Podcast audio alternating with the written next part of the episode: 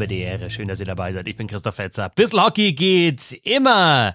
Bin immer noch fassungslos, weil wir gerade die 10 Minuten Eishockey aufgezeichnet haben und Bernd Schwickerath der Meinung ist, ähm, beim Penaltyschießen in der PWHL läuft was falsch. Der Mann hat einfach keine Ahnung. Aber trotzdem, herzlich willkommen hier. Servus. Herzlich willkommen an den Tennisspieler Herr Fetzer, der meint, eine Person alleine soll alles entscheiden. Vielen Dank. Es gibt auch Tennis-Doppel übrigens. Richtig, aber anscheinend findest du ja auch im Doppel dann geil, wenn immer nur einer Ausschlag hat. Oder eine. Zum Hintergrund, äh, mehr, äh, PWHL, äh, Herr Schwickerath hat sich in den 10 Minuten Eishockey drüber mokiert, dass äh, Marie-Philippe Poulain, die er selber als beste Eishockeyspielerin der Welt bezeichnet, äh, Penalty um Penalty schießen darf und das einfach extrem unterhaltsam ist. Und Unterhaltung mag er einfach nicht, der Schwickerath. Es mag er einfach nicht. Doch, ich mag Unterhaltung, aber das ist für mich ein Teamsport. Und wenn eine Mannschaft fünf Penalties hat und viermal läuft dieselbe Frau an, ist das für mich kein Penalty-Schießen in dem Sinne. Skills Competition. Da einfach die Besten schießen lassen, meiner Meinung nach. Äh, wenn ihr äh, hören wollt, wie sich Bernd Schwickerath in den 10 Minuten Eishockey um Kopf und Kragen redet, dann äh, wisst ihr, was ihr machen müsst. Äh, steady.de slash Hockey. Ab 2,50 äh, seid ihr da im Monat dabei und kriegt einen äh, Podcast an allen Wochentagen. Und dann seid ja, ihr, ihr auch... einfach Fetzers Hot Takes googeln, da kommt ihr da auch hin. Und dann seid ihr auch, äh, dann seid ihr auch in der Bissel Hockey Fankurve natürlich und dann äh, seid ihr vielleicht in unserer Telegram-Gruppe und dann könnt ihr vielleicht Fragen stellen äh, zum Spieltag oder insgesamt zum Eishockey und wir greifen die denn dann auf. Ähm, und geht gleich los. Fangen wir an, oder Bernd? Eine an dich. Absolut. Von Andreas Andreas, ich kann euch sagen, ich weiß, dass der Fan der Augsburger Panther ist, Andreas, und er sagt, wie schätzt denn Bernd die Lage der Düsseldorfer EG bezüglich Abstieg ein? Ähm, es ist ja aktuell relativ eng da hinten, ne?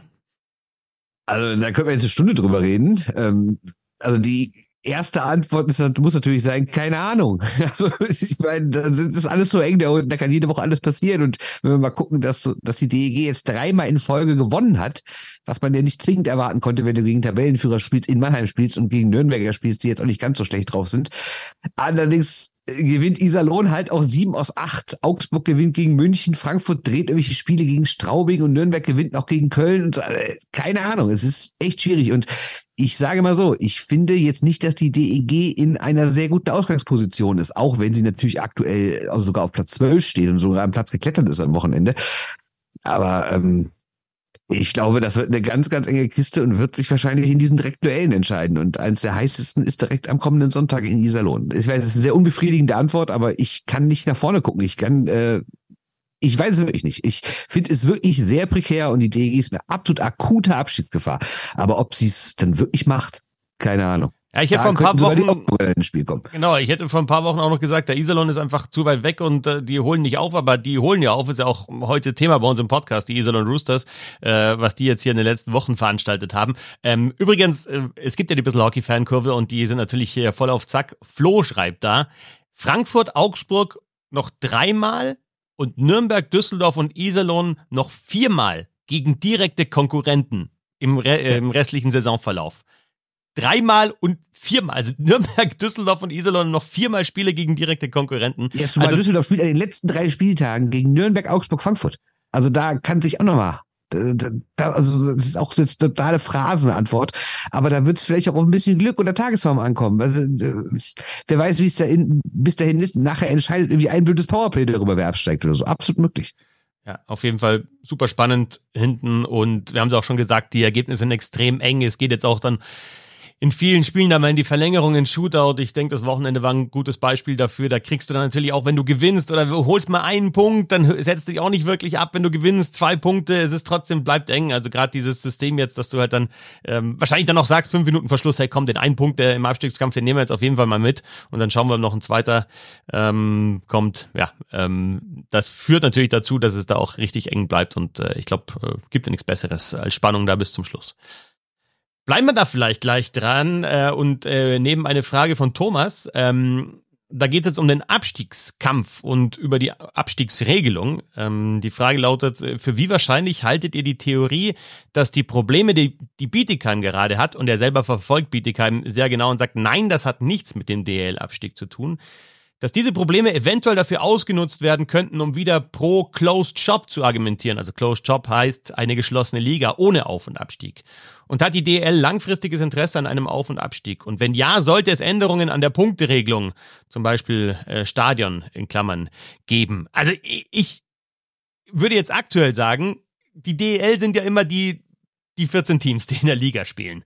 Und natürlich will die Mannschaft, die hinten steht, hat da gar keinen Bock drauf, dass die runtergehen. Und vielleicht auch so hm, Leute wie bei den Niederlanden Roosters, Wolfgang Brück oder auch äh, bei den Augsburger Panthern, Lothar Siegel, die auch in der Liga was zu sagen haben, werden da sicherlich dagegen argumentieren und sagen, okay, ist das gut für die Liga? Andererseits finde ich, zur Vermarktung der Liga jetzt dieser, dieser Stand hinten. Also so spannend war es halt die letzten Jahre nie einfach. Du hattest vergangenes Jahr, hattest du Bietigheim relativ schnell abgeschlagen. Da war klar, der fixe Absteiger steht fest. Jetzt ist natürlich immer noch nicht klar, wer steigt ab und gibt es überhaupt einen Absteiger. Aber dieser Kampf da gegen den Abstieg und um den zehnten Tabellenplatz, wenn man es jetzt nur aus aus, ähm, aus, aus Sicht Spannung und äh, wie interessant ist die Liga sieht, was Besseres gibt's doch eigentlich nicht. Und trotzdem gibt's die Gegenargumente, ja, weniger Planbarkeit, äh, bis dann unten jetzt die, die abgestiegen sind oder Krefeld und Bietigheim, man sieht, es ist echt schwierig, da wieder raufzukommen. Also es ist aber so eine Diskussion hin und her. Ne? Also ich, ich habe da auch keine ganz, keinen ganz klaren Standpunkt, ehrlich gesagt. Also ein sehr guter Punkt von dir äh, mit Brück und Siegel. Die sind ja immerhin im Aufsichtsrat der Deutschen Eishockey-Liga, haben da was zu melden. Und in zwei von einer von denen runtergeht, weiß ich auch nicht, ob sich da irgendwann eine Meinung mal dreht. Denn ich weiß hundertprozentig, dass es auch andere Vereine gibt, die wieder gegen den Abstieg sind, die es am liebsten wieder aussetzen würden. Ähm, Jetzt muss man zu, zum Entertainment sagen, ja, für neutrale Zuschauer absolut super. Also wenn man sich die Liga anguckt, wie gesagt, sechs Punkte von Platz 14 bis zu Platz 10 und das zwölf Spieltage vor Ende, besser kann man sich da gar nicht wünschen, dann noch halt die ganzen direkten Duelle.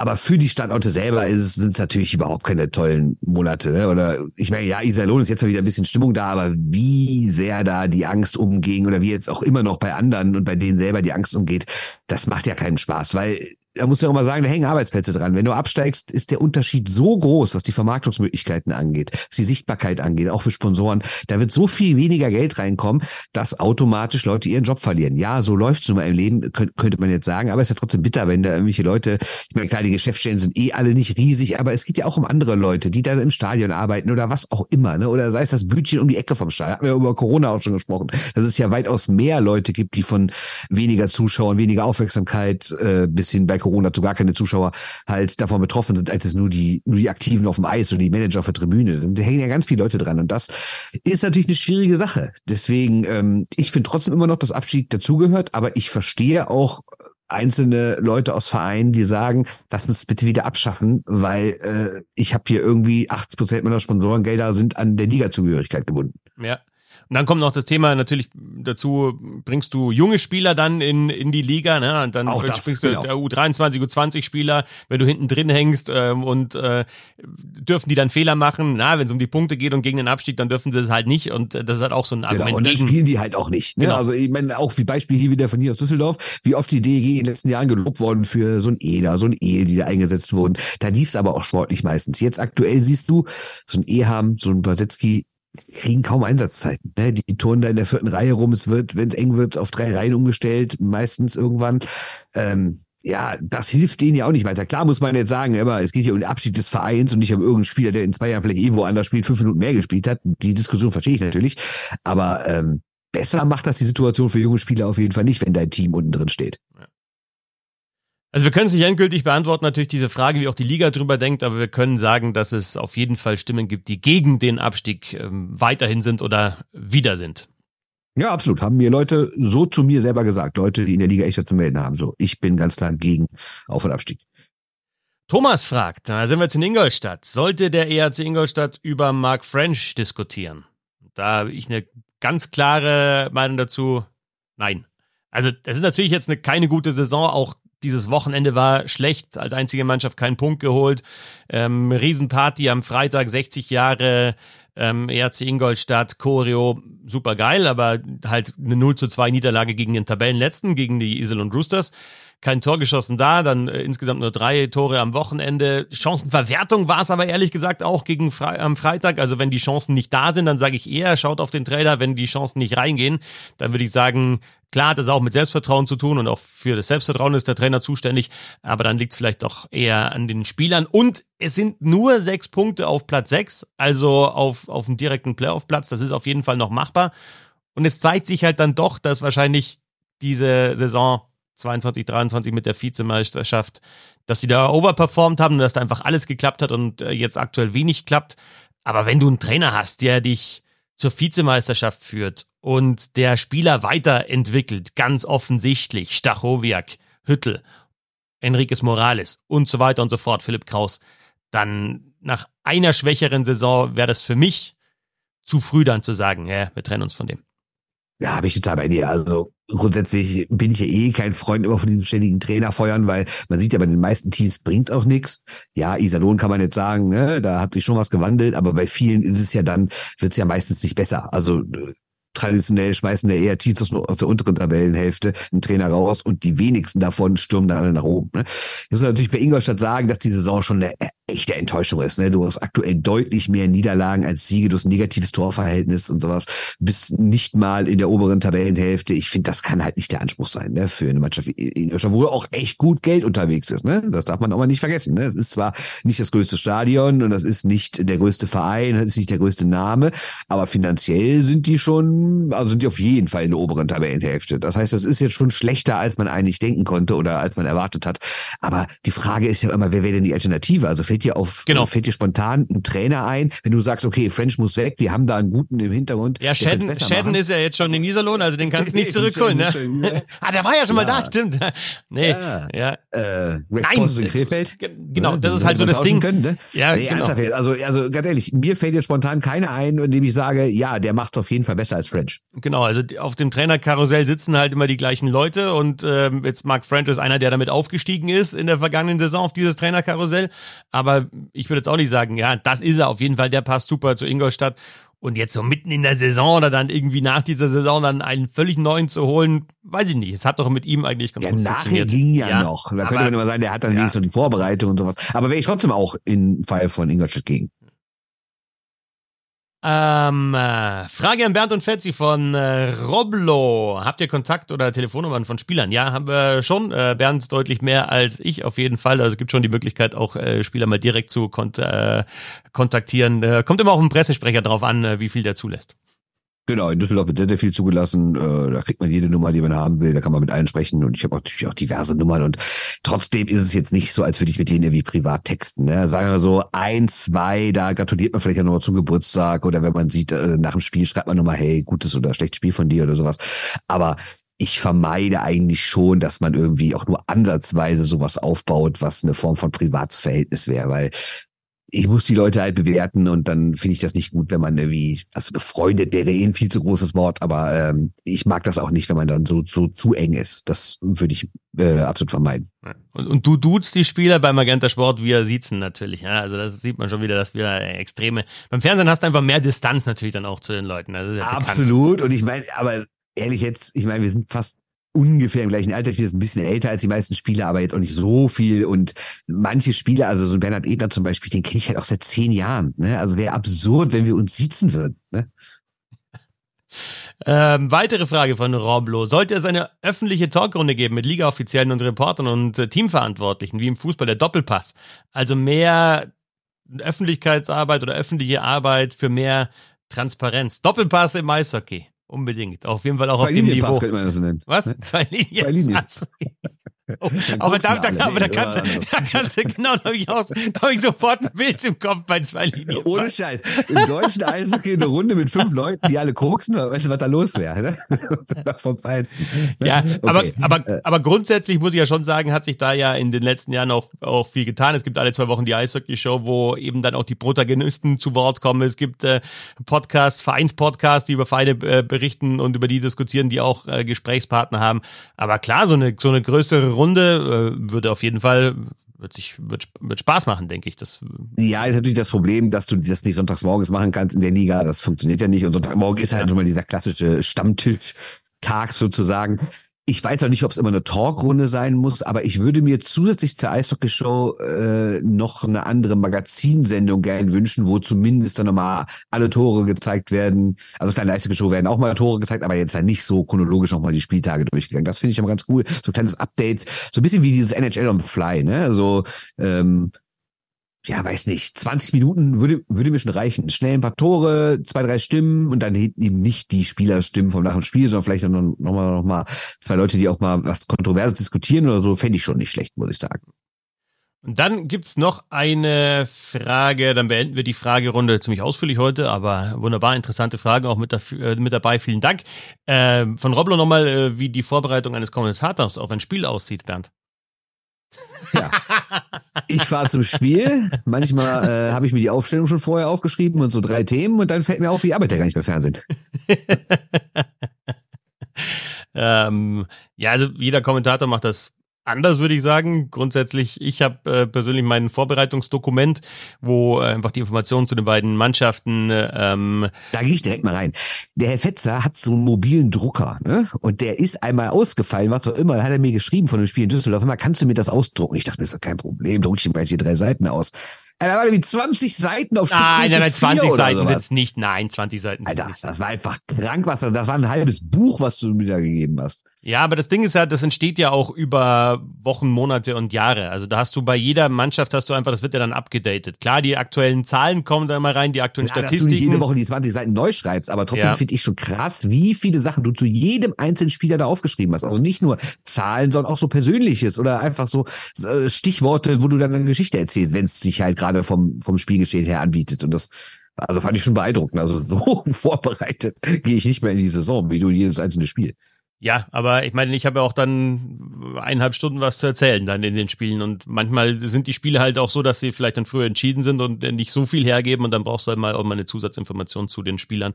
Und die stehen bei mir halt dann einfach, also ich habe auch, ich mache mir auch tatsächlich so ein Line-Up, äh, früher habe ich mir sogar das Line-Up zweimal ausgedruckt und dann äh, überklebt, wenn sie was geändert haben. Jetzt äh, schreibe ich mir einfach um, dass die und die zusammenspielen in, in einer Reihe. Aber ich habe wirklich so die vier Reihen und dann die drei Verteidiger und dann unten die zwei Torhüter und da eben zu den aktuellen du Statistiken. Sechs Verteidiger, aber das lernst du noch, kein Problem. Äh, die, auch sieben. die drei Verteidiger Reihen, sorry, also ah, die vier Sturmreihen, ah. die drei Verteidiger Paare, so heißt er, genau. Oder vielleicht auch noch einen siebten Verteidiger, ja, kann auch passieren. Oder es ist halt dann der 13. Stürmer, der kommt dann unten noch mit dazu. Ähm, und dann stehen da eben die Statistiken natürlich drauf, die aktuellen aber dann auch so Geschichten wie so total banale Sachen. Also hilft auch manchmal zu wissen, ist jemand ein Rechtsschütze und ein Linksschütze, wenn du Mannschaften nicht so oft siehst. Da, also manche aus dem Norden oder aus dem Westen habe ich vielleicht ein, zwei Mal in der Saison. Ähm, dann hast du auch nochmal neben der Rückennummer da nochmal einen Hinweis, äh, ist es Rechtsschütze, ist es Linksschütze, dann kannst du ihn besser erkennen. Und dann eben natürlich so ein bisschen Erfolge, Werdegang, äh, wo kommt er her und so die, die aktuellen Informationen dann immer, hat jemand einen Point Streak oder gibt's jetzt halt so eine, eine, eine interessante Geschichte jetzt vor diesem einen Spiel, die kommt dann immer handschriftlich noch mit dazu und natürlich die entsprechenden Vorberichte in den Zeitungen lese ich dann natürlich, ja, zum Beispiel der Rheinischen Post.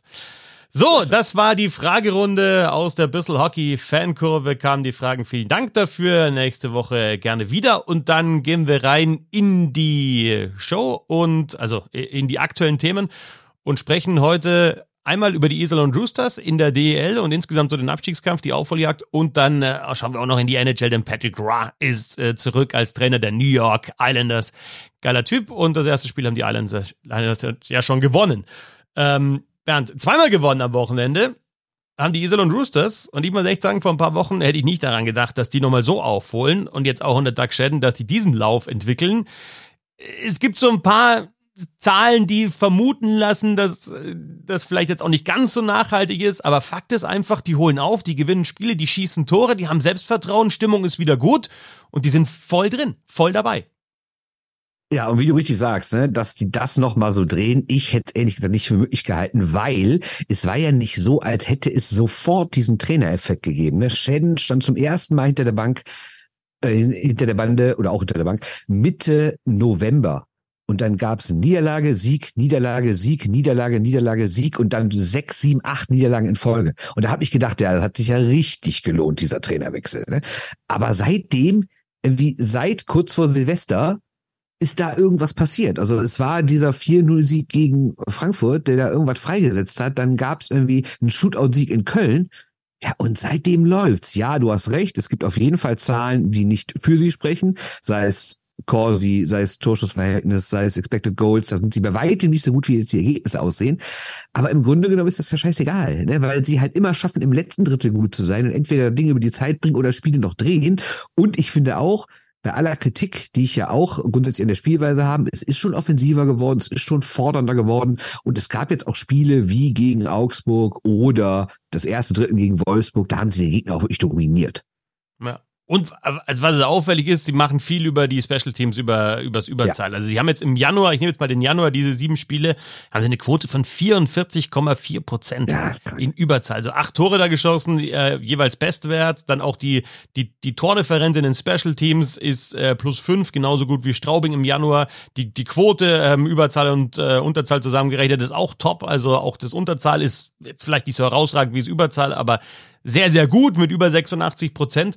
Und über diese Special Teams kannst du natürlich viel machen. Und es erinnert mich so ein bisschen an eine Saison vor ein paar Jahren, wo Iserlohn da mal länger unter den Top 8 war und die hatten auch von den Corsi-Werten und äh, ja. also Schussanteile, dann auch äh, Expected Goals gab es jetzt damals noch nicht als Statistik, aber da, also die waren eigentlich in jedem Spiel, was, was eben die, die, die Torchancen anbelangt hat, schwächer aber sie haben die Buden dann einfach gemacht, weil sie die Qualität im Abschluss haben. Und, also jetzt haben wir die Offensive angesprochen, du hast halt einen Jenike, der absolut on fire ist jetzt aktuell. Und das kann dann mal passieren, dass einfach äh, über einen längeren Zeitraum auch eine Mannschaft heiß läuft oder ein Torwart heiß läuft und einfach die, die Schussquote und die Fangquote dann entsprechend hoch ist und das wirkt sich dann auch auf die Ergebnisse aus.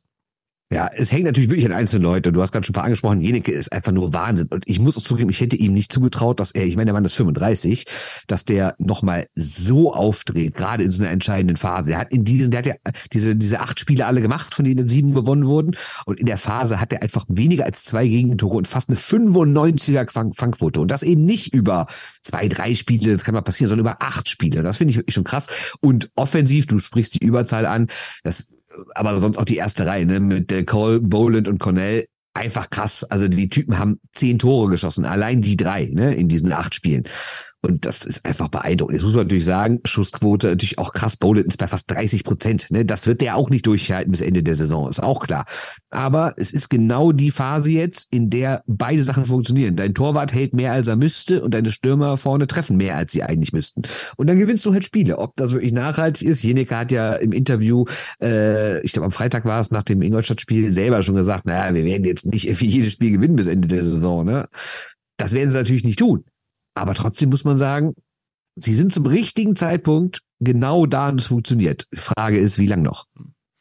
Cornell hatte ja wirklich einen extrem schwachen Start in die Saison und äh, was jetzt seine, seine mm, Zahlen anbelangt, natürlich keine Chance da ranzukommen an die vergangene Saison, aber ähm, jetzt anscheinend auch zur entscheidenden Phase dann doch äh, wieder da und dann ist äh, Doug Shedden wohl doch der Mann auch gewesen, der das irgendwie freisetzt. Ne? Also es ist ja schon einer, der, denke ich, motivieren kann, der wahrscheinlich auch dazwischen haut, wenn ihm was nicht passt, der Dinge extrem klar anspricht und ja, dann ist es wohl doch das, was Iserlohn gebraucht hat jetzt in der Phase. Einfach so ein Typen, der ja vielleicht auch so ein bisschen eine Scheißegal-Mentalität äh, da platziert hat in den Spielern. Ja, glaube ich auch. So, so ein bisschen nach dem Motto, draußen glaubt keiner mehr an euch, lass uns doch, lass uns aber bitte an uns glauben. Ne? Und ich glaube, das kann, da kann aber was entstehen. Und was man rein taktisch auch sagen muss, ich fand ja, dass die unter Poss viel zu defensiv gespielt haben. Also ich habe es ja dreimal in der Halle gesehen, zweimal noch davon unter Poss, wenn mich nicht alles täuscht. Und da haben die ja teilweise zu Hause erst ab der Mittenlinie angegriffen. Da habe ich immer gedacht, ja, Moment mal, das, ihr habt doch extra so eher jüngere oder Skilltypen geholt. Dann spielt ihr ein bisschen nach vorne. Also klar, man braucht jetzt nicht wie, wie München unter besten Jackson-Zeiten, ne, wie mit drei Leuten hinter der, hinter den Bullypunkten vorchecken oder sowas. Ne? Das muss man ja auch nicht machen. Aber man so die bisschen mehr spielen lassen, nicht nur destruktiv, nicht nur zerstören, auch mal selber eine Idee haben, wenn man den Puck hat. Und ich finde, das siehst du jetzt. Ne? Also klar, sie laufen noch in Konter und sie haben auch immer noch Phasen, in denen sie dominiert werden, wo dann jenike die retten muss. Gerade jetzt am Freitag in Ingolstadt war ja also da muss ja Ingolstadt eigentlich zwei, drei Tore machen. Ne? Und dann hätte sich Iserlohn nicht beschweren dürfen. Aber trotzdem, die Grundidee, finde ich, ist jetzt eine andere. Die ist offensiver und irgendwie aktiver. Und das gefällt mir ganz gut. Ja, und das, also das kennen wir von Doug Scheiden ja auch schon aus seiner Ingolstädter Zeit. Äh, schon einer, der viel auf Laufstärke auch, auch setzt. Und dieses, ja, in Ingolstadt war es teilweise dann so ein bisschen wild, dieses Hin und Her und total offen, aber anscheinend kommt das äh, Iserlohn auch entgegen, wenn die mit Tempo nach vorne spielen können und dann irgendwie dann auch äh, vor heimischem Publikum so nach vorne gepeitscht werden, das ja, passt jetzt und es passt ja auch dann irgendwie zu dieser Jetzt- oder Nie-Mentalität, weil, also der Abstand war ja riesengroß. Und sieben bis neun Punkte ist halt schon viel, würde ich sagen, wenn du einfach in der Phase nichts gewinnst. Aber wenn du da mal einen Lauf hast, dann kannst du sieben Punkte halt äh, sehr, sehr schnell aufholen. Und wenn die anderen halt mal einen Punkt, mal keinen, mal zwei, vielleicht mal ein Dreier zwischendrin, aber du holst immer drei Punkte, dann bist du halt dran. Und jetzt hat Iserlohn 43 Punkte, davor Augsburg 44, Düsseldorf 45, Frankfurt 47, Nürnberg 49. Und müssen wir wirklich sagen, das sind jetzt fünf Mannschaften, die, die absteigen können, die noch auf den letzten Tabellenplatz rutschen können. Ja, die hatten sogar mehr. Die hatten am 32. Spieltag elf Punkte Rückstand. Da habe ich mir gedacht, was ist Und wir dürfen ja nicht vergessen, wie es bis dahin lief. Das, da ging es ja um mehr als Punkte, ne? Erinnern wir uns.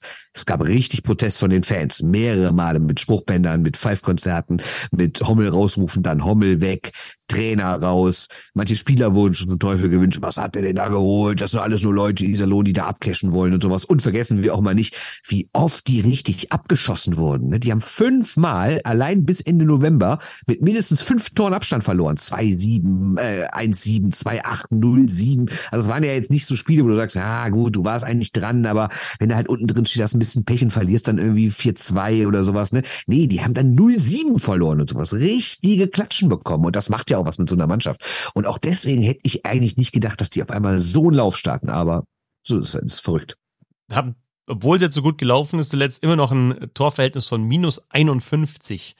Und das ja, jetzt nach der Siegesserie. Bekommen genau. ne? ja, also 145 Gegentore, das sind die und meisten. sie gewinnen ja jetzt auch nicht sonderlich hoch. Also klar, jetzt einmal gegen äh, Augsburg war ein bisschen souveräner, aber sonst gewinnen sie ja eigentlich mit ein, zwei Toren Abstand maximal. Ne? Ja, aber die Siege brauchst du halt jetzt. Du brauchst die engen Spiele, musst du jetzt gewinnen und also es wird halt jetzt auch in der, in der letzten Saisonphase, es gibt extrem viele direkte Duelle auch zwischen den Mannschaften, die hinten stehen. Also es geht da wirklich um, um diese Spiele und da ist es völlig egal, wie du gewinnst und wie hoch du die gewinnst. Du musst halt die drei oder mehr Punkte holen als der Gegner.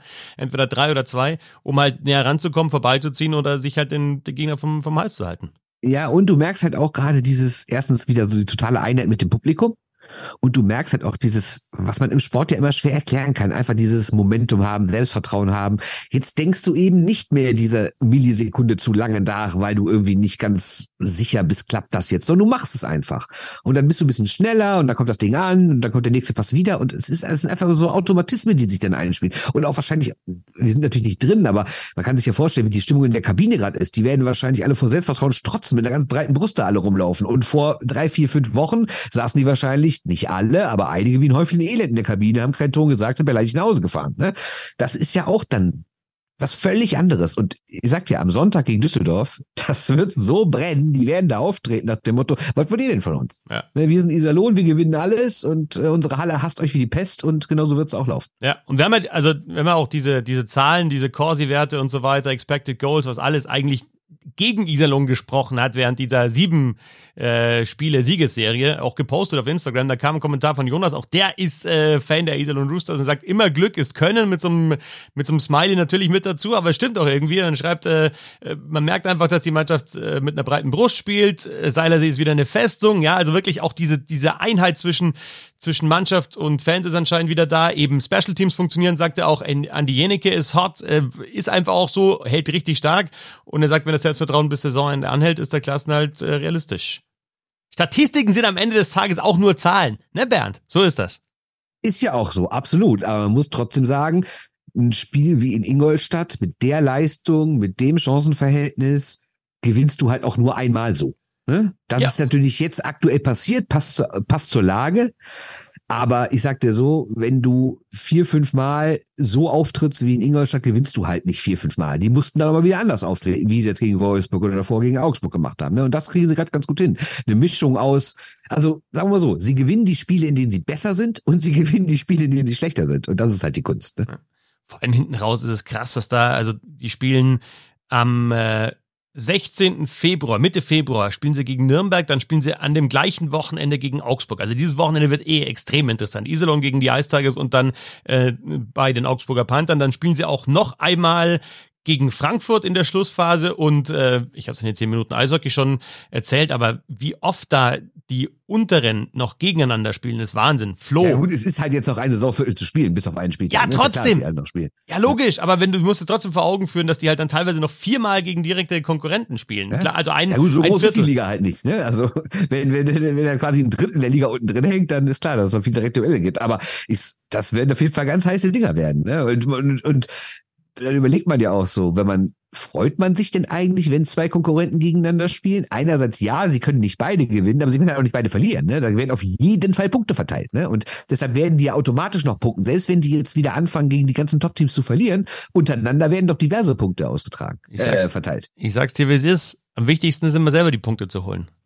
Auf sich selber zu schauen. Es ist so. Danke, danke. Und von Spiel zu Spiel würde ich auch Ja, ja, von Spiel zu Spiel. Das ist das Allerwichtigste. Am besten immer von Spiel zu Spiel denken und jeweils drei Punkte holen. Dann ja. denkt, dann denkt eh sich's. Das, wir kümmern uns eh nur um das, was wir beeinflussen können. Das ja, und dann denkt sich's auch leichter von Spiel zu Spiel, wenn du immer drei Punkte holst. Musst du auch mal sehen. Ist doch so, weil es ist ja doof, wenn du gegen Mannheim spielst und denkst, Moment mal, wie spielen die Kölner eigentlich gerade? Ne, das ist ja nicht so klug. Du musst immer im Moment leben, du musst immer da sein, immer ja. in diesem Moment. Also ihr seht, äh, Ingolstadt kann eigentlich French feuern, wir beide übernehmen das. Ne? Das wäre, glaube ich, kein Problem. So viel zu den Nissan und Roosters und zum Abstiegskampf. Ich finde es einfach aus neutraler Sicht ziemlich geil, wie eng das da hinten ist. Wir sagen es immer wieder, es ist für die, die beteiligt sind, natürlich überhaupt nicht geil, weil die zittern müssen und äh, möglicherweise dann auch äh, am Ende dann wirklich absteigen. Kommt auf an, was Kassel macht natürlich in der DL2 äh, oder vor allem Kassel, muss man sagen, aber äh, Kassel ist natürlich der heiße Kandidat, die Meisterschaft zu gewinnen. Dann schauen wir in die NHL, oder? Denn äh, da haben wir eine absolute Legende, die zurück ist mit Patrick Roy. Äh, schon eine grandiose Spielerkarriere Warum mit. sprichst du eigentlich Englisch aus? Ist der nicht, müsste der nicht eigentlich äh, Patrick Roy oder Patrice sogar? Nee, Patrice Patrick Roy. Nicht, ne? Nein, aber also das ist halt kanadisch-englisch. Also ich sage ja auch nicht Patrick ja, Roy. Ist ja Franco-Kanadier. Ich sage nicht Patrick Roy, Patrick Roy. Ja, als ja, Franzose würde ich mal sagen Patrick Roy wahrscheinlich oder Patrice Roy. Ja. Ne? Äh, aber Patrick Patrick Roy. Du sagst ja auch nicht äh, Marc-André Fleury. Doch. Marc-André. Du sagst Bergeron und du sagst Patrice Bergeron. Bergeron. Ja, weil das halt einfach ein Franco-Kanadier ist. Also der es ist halt ein Eben. Kanadier. Also es ist eine Mischung aus Französisch und Englisch. Bergeron. Nee, der Mann heißt nämlich Bergeron. Okay, sagst du auch, du sagst wahrscheinlich auch Mario Lemieux. Richtig. Und ja, die meisten sagen Mario Lemieux. Die meisten sind ja auch scheiße. Sagst du auch, sagst du Brodeur oder Brodeur? Brodeur. Brodeur. Brodeur. Da würde ich auch wahrscheinlich eher Brodeur sagen. Ja, ist schwierig. Es ist schwierig. Ja. Sagst du äh, Desjardins oder Desjardins? Ähm, ich glaube, er sagt selber Desjardins. Deswegen würde ich dann auch Desjardins sagen. Onis hinten. Desjardins, aber sonst müsste er Desjardins sagen, wenn es hm. französisch wäre. Richtig. Sagst du Desjardins? Als alter Franzose? Ja, ja, absolut. Gut. Aber es so. gibt ja auch Leute, die haben einen französischen Nachnamen, aber kommen aus einer englischsprachigen Community. Ne, die halt dann irgendwann mal äh, wohin gewandert sind mit der Familie. Da ist das vielleicht wiederum was anderes. Aber Kanada ist halt dann doch, klar ist, es gibt die französisch sprechende Community und trotzdem äh, würde ich immer so, würde immer eine Mischung aus Französisch und Englisch ist es für mich. Patrick Roy. Ja, für mich nicht, für mich nicht. Aber okay. ist ja auch nicht schlimm. Also du sagst Patrick Roy. Ja, Roy, sag ich einfach. König, also fang an. ähm, ist als Trainer zurück bei den New York Islanders. Äh, hat ja schon die Colorado Avalanche gecoacht, wurde da sogar mal Trainer des Jahres. Ne? Also überraschend stark da am Anfang in, äh, bei diesen Avalanche, die im Rebuild waren, war dann drei Jahre dort, 2013 bis äh, 16 ist dann selber zurückgetreten, weil er so ein bisschen mit, mit der Führung nicht zurechtkam, hatte damals ja auch im Front Office zusätzlich noch einen Job, jetzt nur in Anführungsstrichen Trainer. Erstes Spiel gewonnen mit den Islanders ich finde es einfach geil, dass so ein Typ wieder zurück ist. Denn das ist ja auf jeden Fall klar und nicht nur ein Typ, äh, sondern auch als Trainer ja schon erfolgreich gewesen in NHL und jetzt zuletzt auch wieder im, im Junioren-Eishockey. Ja, wobei erfolgreich gewesen, ein bisschen schwierig, also zumindest auf NHL-Niveau. Also erinnern wir uns, er hat damals die Avalanche, die ja historisch schlecht waren in dieser verkürzten Lockout-Saison war das, glaube ich, ne? Die halbe Lockout-Saison, ne? Da war die doch so schlecht, ne? Wenn mich nicht alles täuscht, ne? Und dann hat er die danach doch wirklich nach oben geführt, aber damals kam das ja so auf, dass man erstmal so von so, von so anderen Werten wie Corsi und so, so hört es. Und dann sagt er die ganzen Leute, naja, die gewinnen sehr viel glücklich, die werden nichts reißen in den Playoffs, ist er da noch nicht so gekommen. Und ja, dann war auch relativ schnell wieder Ende. Und seit 2016 war er nicht mehr in, in der NHL. Also klar, er war jetzt in der Quebec League, hat zweimal den Memorial Cup gewonnen. Das ist jetzt auch nicht nix. Ne? Das ist schon beeindruckend. Gerade weil du ja sehr viele K.O.-Spiele machen musst, um auch dann in deiner heimischen Liga was zu reißen und sowas. Ähm, schon krass. Aber ich weiß nicht, wenn man acht Jahre raus war aus dem NHL-Business, ob man da dann wieder so genau die richtige Wahl ist. Ich bin da ehrlich gesagt ein bisschen skeptisch. Was auf jeden Fall zu sehen war in, in vielen Videos, dass er, also er ist ein extrem engagierter Typ, war natürlich als Spieler schon, ist er als Trainer jetzt auch. Also der leitet das Training nicht einfach ähm, so und steht ja, da kurz, stoisch. Ja. Grundsätzlich, dass die Islanders Lambert rausgeschmissen haben, völlig richtig. Ne? Ich frage nur, ob boah, der richtige Mann ist. Aber also Lula Morello sagt, das war der einzige Kandidat. Also er wollte unbedingt Patrick Raw. Patrick Roy, dann äh, ja, äh, werden wir verfolgen, was er reißen wird mit den Islanders. Auf jeden Fall eben äh, zu erkennen, dass er einer ist, der wachrüttelt, der eben dann auch, äh, ja, vielleicht in so einer Phase, wo es, wo die Islanders drohen, die Playoffs zu verpassen, dann auch der richtige Mann ist, um zumindest mal, ja, die wieder ein bisschen auf Kurs zu bringen. Und ich äh, bin gespannt, ob er das eben, was er in der, in der Quebec Major Junior Hockey League oder Junior Hockey League äh, gezeigt hat, auch in der NHL jetzt zeigen kann. Ja, und vielleicht muss man auch eher mal darüber reden, wie dieser Kader aussieht und ob Lou Morello mit jetzt 81 Jahren auch der richtige Mann ist. Ne? Also ja, hat Riesenerfolge gefeiert in New Jersey, gerade mit seinen unkonventionellen Sachen auch. Aber ich finde, in den letzten Jahren hat er eigentlich gar nichts mehr gerissen. Ich meine, die Islanders hatten mal so eine ordentliche Saison, finde ich, also die dann wirklich sehr gut war. Aber erinnern wir uns, dass sie vor zwei, drei Jahren irgendwie mal als eventueller Hauptrundenmeister gehandelt wurden und dann völlig abgestürzt sind. Und wenn du dir den Kader so anguckst, da ist auch so viel Durchschnitt bei. Ne? Ich meine, gibt's außer Basal noch so einen Spieler bei den Islanders, wo du sagst, oh, das ist aber echt einer, auf den man auch mal aus anderen Städten guckt und den viele andere Vereine gerne haben würden. Ja, Weiß ich nicht. Nee, ja, aber also Sorokin natürlich, klar, gar keine Frage. Ja, ja genau. Sonst. Ja, aber ähm, das war ja auch in dieser, in dieser einen Saison, wo sie ganz weit gekommen sind, wo sie bis ins äh, Conference-Finale gekommen sind, ja auch schon so, dass du sagst, wow, Halbfinale. offensiv. Wir, wir nennen das hier Halbfinale. Genau. Oder Halbfinale. ähm, dass sie da, ähm, dass sie da eben defensiv vor allem gut gespielt haben. Ja, und nach vorne viel über Konter gespielt haben und irgendwie, ja. ja ähm, diese vierte Reihe, damit es sich ist. Ja, sowas, genau, ne? genau, so in die Richtung. Aber jetzt ist halt das Problem, die Defensive ist halt echt richtig schlecht jetzt in dieser Saison. Also das haben sie auch nicht mehr. Und dann haben sie eben nach vorne auch nicht so die, die Game Breaker. Also insofern auch nicht so eine einfache Aufgabe für Patrick Raw. Ähm, große Tradition natürlich dieser Club, also die Islanders, aber es ist irgendwie so, wie findest du das? Also die haben ja Anfang der 80er ihre Stanley Cups gewonnen, aber ich finde Strahlkraft hat halt, haben halt die Rangers, obwohl wo die Islanders zwischenzeitlich wirklich viel erfolgreicher waren. Die Rangers haben deutlich mehr Strahlkraft. Du hast dann irgendwie so, denkst sofort an Lundqvist, das ist halt nicht nur ein guter Eishockeyspieler, sondern irgendwie so ein Typ, auch so ein, ja, irgendwie so, so ein Model-Typ, der dann irgendwie mit seiner Gitarre da irgendwie was runterschrubbt und irgendwie Spektakel und irgendwie, ja, New York halt. Und bei den Islanders immer so, ja, die von der Insel so ein bisschen. Also, ja, das das andere. Man darf ja nicht vergessen, wie dieses Verein entstanden ist. Ne? Der ist ja eigentlich so ein Notding gewesen, weil es ja damals die Konkurrenzliga gab, die WHA, und die wollte ja gerade so in, in, in erstens in, in Städte rein, in die die NHL noch nicht ist, aber auch in Großstädten, wo sie sagte, naja, da kann es vielleicht mehr als einen professionellen Eishockey-Club geben, machen wir einen zweiten Club. Und dann hat die NHL ja ganz schnell die Islanders gegründet, um halt direkt zwei New Yorker Teams zu haben, die diese andere Liga da gar nicht Fuß fassen kann. Ähm, deswegen ist das ja eh schon eher so ein Hilfskonstrukt. Also das Leben von den Leuten, die da rund um die Halle leben, hat sehr, sehr wenig mit dem zu tun, was wir aus Fernsehsendungen oder Urlauben oder was auch immer oder Nachrichten aus Manhattan kennen. Das ist eine völlig andere Welt. Manhattan ist ja vielleicht so das Zentrum der westlichen Welt, ne? Und dass, dass die New York Rangers in dieser ikonischen Halle da Downtown Manhattan natürlich eine ganz andere Strahlkraft haben als so ein Team aus der in Anführungszeichen Provinz, ist auch klar. Aber ich gebe dir auch sportlich recht, ne? Obwohl die Islanders in in den 80ern habe ich diese, also Ende 70er, Anfang 80er habe ich diese unfassbare Phase hatten, damit Mike Bossy und sowas, ne? Ähm, haben sie natürlich nie den Status äh, der Rangers erreicht und sie grenzen sich ja auch so bewusst ab, wenn man das, die Lage und diese alte Halle gehabt, dann sind sie mal ins Hipster Brooklyn gezogen, hat den ganzen Fans nicht gefallen, nee, nee, wir wollen wieder raus aus Land und so. Also ist ja auch so ein, ist ja auch so ein Kokettieren mit diesem Underdog-Ding. Wir sind eben nicht das Glamour-Team aus New York City, Manhattan, sondern wir sind hier die Leute vom Land, ne? Und das spiegelt sich irgendwie auch, finde ich, auf dem Eis wieder. Übrigens, ähm, die NHL hat in der Saison 2021 dein Wording übernommen und hat ja damals, also die, die Islanders waren äh, 19, 20 und 2021 im, wie Bernd sagt, Halbfinale. 2021 hat es ja sogar die NHL Semifinals genannt, weil da gab es ja keine Conferences in der, in der, in der Post-Covid-Saison äh, oder in der ersten dann wieder. Gary und ich, ganz teilte Verbindung. Ja. Zwei Geschichten noch zu Patrick Ra, aber eher aus der Spielerkarriere. Die eine ist die, die er wahrscheinlich kennt von von seinem Trade, also Dezember 1995 gegen die Red Wings äh, gespielt und äh, die mit ihren äh, starken Russen, äh, vor allem Fedorov, der da aufgezockt hat, haben Roy neun Tore eingeschenkt und erst dann Mitte des Spiels wurde er sozusagen erlöst von äh, Tra Trainer Mary Tremblay aus, rausge rausgenommen und alle haben abgeschlagen bei ihm. Ist er nicht selber vom Eis gefahren? War das nicht genau die Sache, dass er ihn nicht erlöst? Er hat ihn, er durfte dann runter, ja. Also ich glaube, es gab, genau, er ist dann selber. Er wollte schon vorher, ne? Ja, genau. Äh, auf jeden Fall geht er dann auf die Bank, geht an Tremblay vorbei, sagt ihm irgendwas, dreht dann nochmal um, geht zum Präsidenten, zu Ronald Corey, der hinter der Bank sitzt, also hinter der, der Spielerbank sitzt, direkt und sagt ihm, das war mein letztes Spiel als Canadian.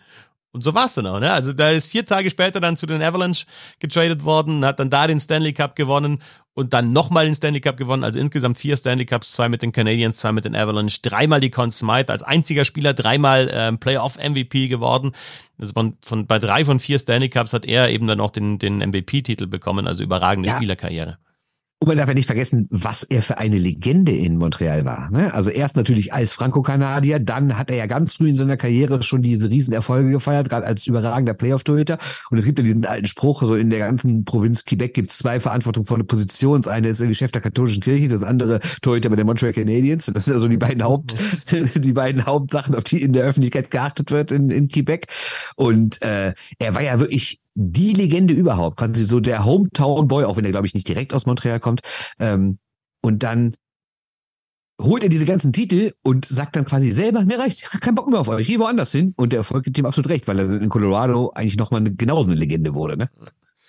auch äh, neuen Stil ja eigentlich geprägt, den, den Butterfly-Stil reingebracht in die Liga, also einfach als Spieler extrem viel Einfluss und noch ein geiler Spruch von ihm, das ist ja dauernd auf Twitter und Instagram natürlich auch wieder zu sehen, jetzt wo er wieder Trainer ist, ähm, in dem Playoff 96, also da, als er mit den Avalanche den Stanley Cup gewonnen hat, äh, haben sie eine Runde oder zwei Runden vorher gegen die äh, Chicago Blackhawks gespielt. Also sprich in der, also noch nicht im Conference-Finale, sondern Conference-Halbfinale.